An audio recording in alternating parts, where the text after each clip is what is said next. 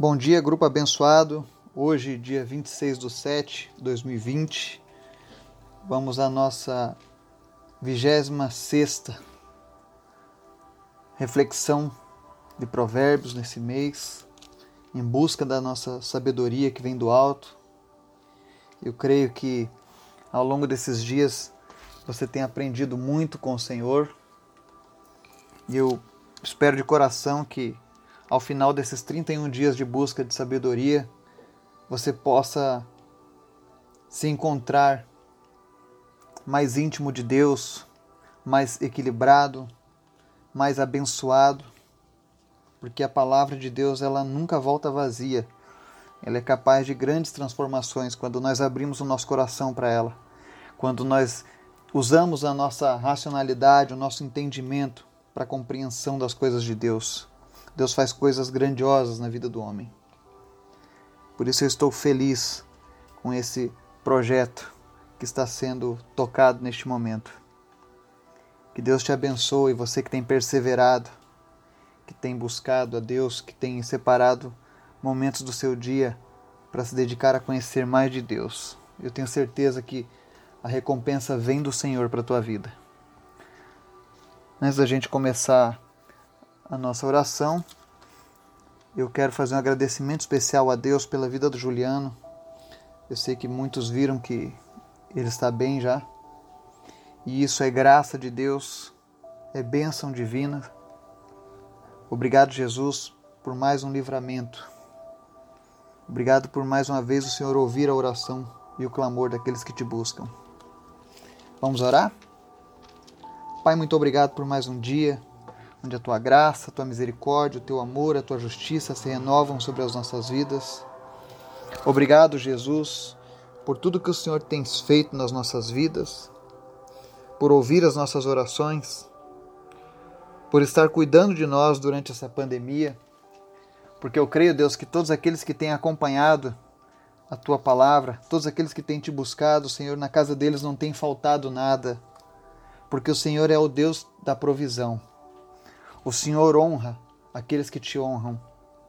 E por isso nós estamos alegres, Pai, porque nós temos um Deus poderoso no qual nós podemos confiar inteiramente. Um Deus que é suficientemente poderoso para fazer toda e qualquer coisa. Obrigado, Jesus. Eu te apresento as pessoas que estão ouvindo essa mensagem. Visita elas agora, Senhor, e que o Senhor esteja agora levando até elas provisão, Deus, para cada uma das suas necessidades sejam elas quais forem. Se existe alguma enfermidade, Deus, algum problema, Deus, de saúde na vida dessa pessoa, em nome de Jesus eu oro para que essa pessoa seja curada agora, que ela receba agora um toque do teu poder, Pai, e que toda enfermidade cesse, bata em retirada na vida dessa pessoa. Se é um problema, Deus, na área emocional, na área sentimental, em nome de Jesus, que a tua paz inunde agora a vida dessa pessoa. De tal maneira, Deus, que toda tristeza bata em retirada, Deus, e no lugar da tristeza seja colocada esperança, Deus. Expectativa no Senhor, ó Deus, de um futuro melhor, de um futuro na tua presença, Pai. Em nome de Jesus, Pai. Muda, Senhor, a sorte da pessoa que está ouvindo essa mensagem. Inspire ela, Senhor, através do teu poder, através da tua palavra, que o teu Espírito Santo esteja agora neste momento, Senhor, abraçando essa pessoa. Aquele que se sente sozinho, que se sente abandonado, que se sente isolado. Que em nome de Jesus a sua autoestima seja levantada agora pelo poder que há na palavra do Senhor. E eu oro para que você tenha um dia abençoado, para que todos nós sejamos abençoados nesse dia, que no findar deste domingo possamos olhar para trás e olhar como Deus é bom nas nossas vidas.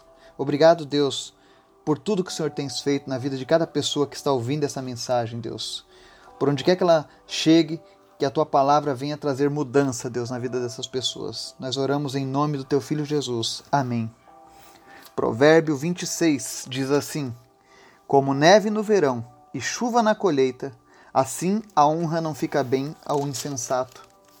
Como o pardal que foge sem rumo e a andorinha que esvoaça veloz, Assim, a maldição jamais cairá sobre quem não merece. Assim como o chicote foi feito para o cavalo e o freio para o jumento, a vara da disciplina é para as costas de quem não tem juízo. Não respondas ao insensato com semelhante insensatez, para não te igualares a ele. Responde ao insensato conforme a tolice dele, para que ele não fique pensando que possui alguma sabedoria. A pessoa que pede a um tolo para transmitir uma mensagem se arrisca a ter muitos problemas. É como se tivesse seus pés amputados ou tomasse veneno. Como pendem inúteis as pernas do coxo, assim é a palavra de sabedoria na boca do insensato. Como prender uma pedra à atiradeira é conceder honra ao tolo. Galo, galho de espinhos na mão de um bêbado é o provérbio ao entendimento dos insensatos. Um arqueiro que fere a todos, tal é o patrão que dá emprego ao insensato, e é o bêbado que passam por sua porta. Como um cão que torna ao seu vômito, é um insensato que repete suas tolices. Vês uma pessoa sábia aos seus próprios olhos? Certamente há mais esperança para o tolo do que para essa pessoa. O preguiçoso alega: há uma fera violenta no caminho, um leão feroz rondando pelas ruas. Assim como a porta gira em suas dobradiças, assim o preguiçoso se revira, sonolento em sua cama. O preguiçoso até consegue colocar a mão no prato, contudo, levá-la à boca é para ele um esforço extenuante. A pessoa indolente se acha mais esperta do que sete homens que respondem com bom senso. Como alguém que decide pegar um cão pelas orelhas assim sofre aquele que se mete em discussão alheia. Como um demente que espalha brasas e atira flechas mortais. Assim é a pessoa que engana seu próximo e depois alega: Mas eu só estava brincando. Sem lenha, o fogo se apaga, sem o caluniador, encerra-se a briga. Carvão para as brasas e lenha para a fogueira, assim é a pessoa briguenta para atiçar as contendas.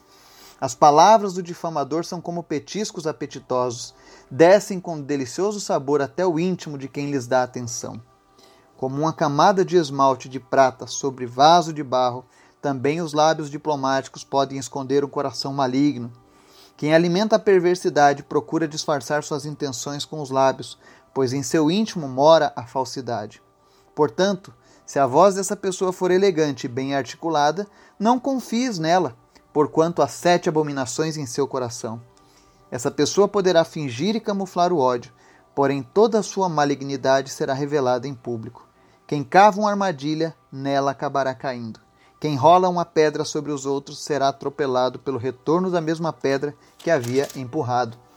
A língua mentirosa destila ódio sobre aqueles a quem fere, e a boca bajuladora provoca destruição. Amém. Provérbios 26. Palavras duras, palavras fortes. Ele relata especialmente atitudes do sábio e do insensato. Ele traça paralelos. Ele deixa muito explícito quais são as atitudes das pessoas insensatas.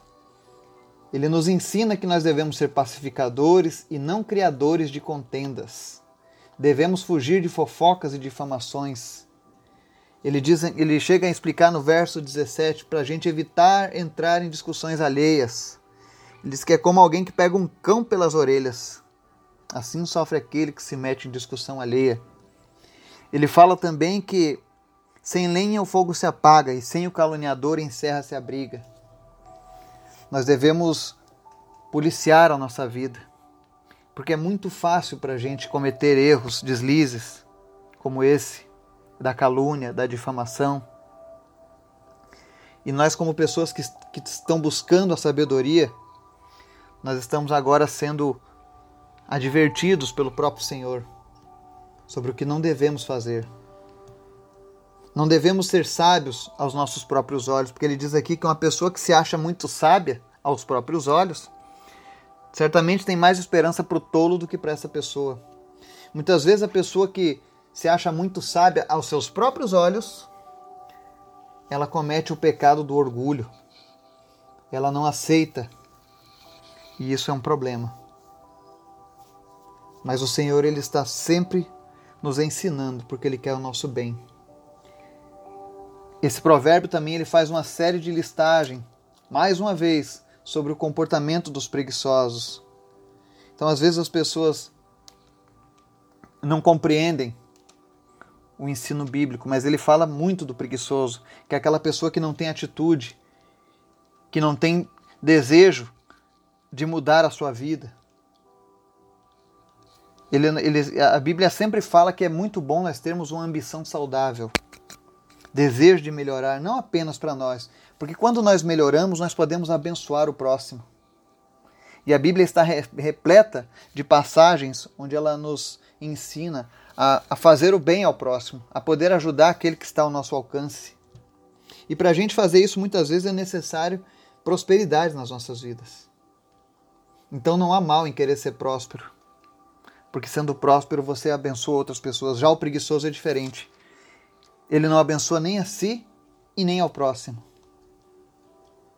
Então Deus tem uma série de listagens. Outra coisa que ele fala muito no Provérbios 26 é que nós não devemos honrar o bêbado e o insensato com responsabilidades, e nem tampouco conceder honrarias aos tolos.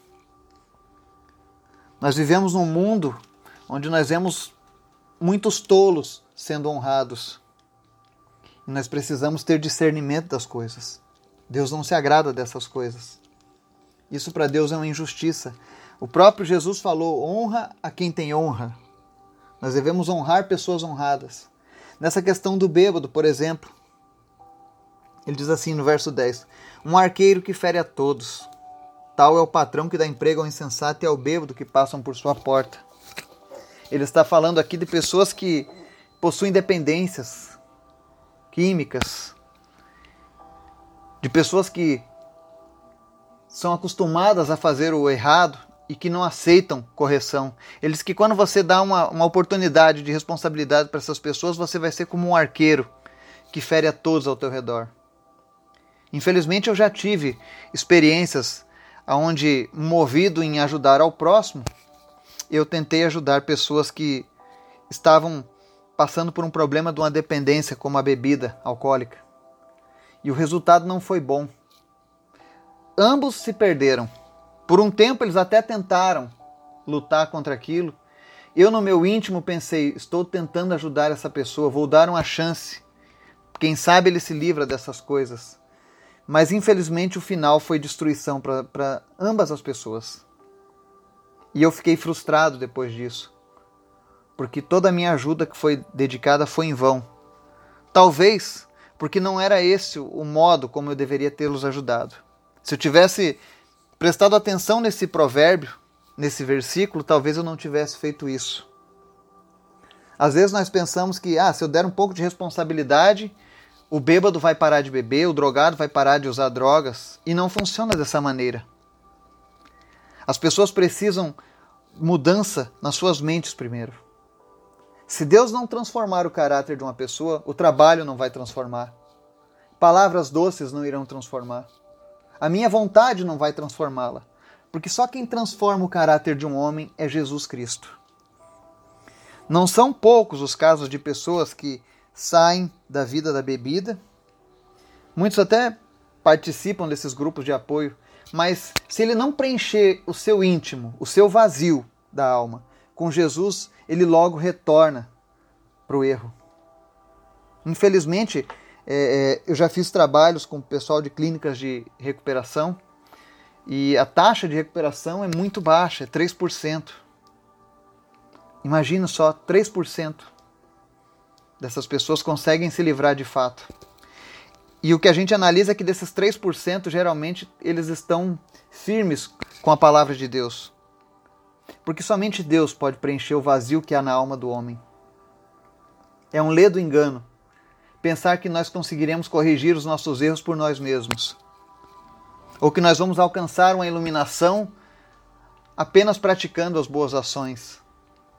Não porque nós vamos ver mais adiante, ali no versos 23, 24, 25 e 26.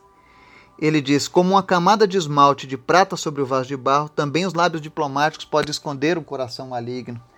Ele vai falar nesses versículos que muitas vezes as pessoas podem até exteriorizar uma aparência de bondade, de religiosidade, de vida com Deus, mas o íntimo dessa pessoa é, é derrotado, é destruído e as pessoas até se iludem por um tempo que aquilo ali que elas estão fazendo é o correto. Mas ele fala aqui no verso 26: essa pessoa poderá fingir e camuflar o ódio, porém toda a sua malignidade será revelada em público. Um dia, segundo a própria palavra de Deus, vai haver o julgamento do homem. E ali Deus vai colocar tudo aquilo que foi praticado durante a vida do homem. Aqueles que morreram sem o arrependimento e sem o perdão de Jesus, eles serão julgados pelos seus erros, pelos seus pecados. E ali Deus vai trazer à tona as suas vidas. É como uma passagem em que Jesus relata que naquele dia homens chegarão diante dele: Senhor, em teu nome nós curamos os enfermos, expulsamos os demônios, pregamos a tua palavra. E Jesus vai dizer: Apartai-vos de mim, malditos, para o fogo eterno, porque não vos conheço. Ou seja, Deus contempla o íntimo do homem. Deus conhece o que se passa na, na intimidade nossa. Ele sabe se eu estou falando apenas da boca para fora. Talvez as pessoas até comprem o discurso doce, o discurso suave de quem aparenta uma religiosidade. Mas Deus não se deixa enganar. E no dia do juízo, e esse juízo é tão certo como nós temos o dia e a noite. Esse juízo um dia virá sobre a humanidade. Assim como foi predito ao longo da palavra de Deus que viriam punições na humanidade e essas coisas se cumpriram, assim como tantas profecias foram cumpridas ao longo da Bíblia, a profecia do juízo final também vai se cumprir. Nós vivemos os últimos dias, os dias que antecedem a volta do Salvador. E são dias para nossa reflexão. Nós estamos vivendo a última hora. Nós estamos nos 45 do segundo tempo na cronologia bíblica.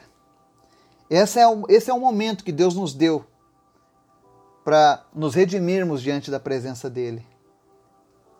Porque o desejo dele é que eu e você estejamos juntos dele. Então, Deus conhece o íntimo. Nos versos 18 e 19, Deus ele nos dá um alerta também sobre as pessoas que fazem brincadeiras de mau gosto. Como aquelas que falam verdades e depois dizem: ah, não, é só brincadeira, ironizando. Tem uma passagem da Bíblia que diz que uma palavra dita de, mal, de maneira errada é como uma flecha lançada, ela não pode mais voltar. Então devemos refletir antes de fazer uma brincadeira de mau gosto, antes de falar alguma coisa que vai ferir as pessoas. Deus não se agrada disso. Outra coisa, as pessoas que não aceitam a sabedoria, os conselhos da sabedoria, elas sempre voltam a repetir os seus erros. Verso 7 diz assim: Como pendem inúteis as pernas do coxo, assim a palavra de sabedoria na boca do insensato. E o verso 11 é mais duro ainda: Como um cão que torna o seu vômito, é o insensato que repete as suas tolices. Quando nós não damos ouvidos a Deus, a Sua palavra, quando nós não damos entendimento e não colocamos em prática a Sua sabedoria, cedo ou tarde nós voltaremos a cometer os mesmos erros. É cíclico nas nossas vidas. Mas quando você coloca a tua vida, quando você coloca a tua dedicação nos caminhos do Senhor, vai ser diferente. O Senhor ele firma os nossos pés quando eles estão cocheando. O Senhor não permite que nós venhamos a nos destruir quando nós colocamos a nossa vida aos cuidados dele. Ele também nos alerta no verso 27. Quem cava uma armadilha, nela acabará caindo. Quem rola uma pedra sobre os outros será atropelado pelo retorno da mesma pedra que havia empurrado. Existe uma lei do retorno. Tudo aquilo que nós fizermos, tudo aquilo que nós plantarmos, vai ser colhido. Se você é uma pessoa que tem o costume de crescer derrubando os outros, cuidado. Uma hora você vai ser derrubado. Uma hora a armadilha que você está tramando vai servir para você mesmo. E eu não digo isso da parte do Senhor para te assustar. Pelo contrário, sempre é tempo de mudança. Sempre é tempo de viver a bênção do Senhor.